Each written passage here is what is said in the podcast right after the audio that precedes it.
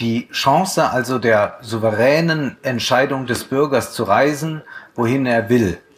Allerdings ist heute, so viel ich weiß, eine Entscheidung getroffen worden, dass man aus dem Entwurf des Reisegesetzes den Passus in Kraft treten lässt, dass die Bürger am 17. Juni 2023 nach Berlin reisen können, um dort um 18 Uhr im Admiralspalast, wie man so schön sagt oder so unschön sagt, die Palastrevolution zu erleben.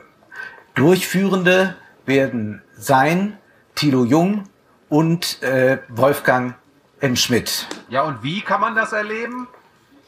Voraussetzung für die Teilnahme ist der Erwerb einer Eintrittskarte, Neudeutsch Ticket.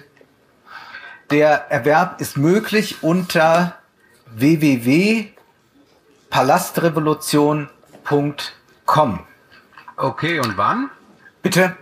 Ja, wann startet der Ticketverkauf denn? Also, Genossen, mir ist das hier also mitgeteilt worden. Das tritt nach meiner Kenntnis, ist das sofort unverzüglich.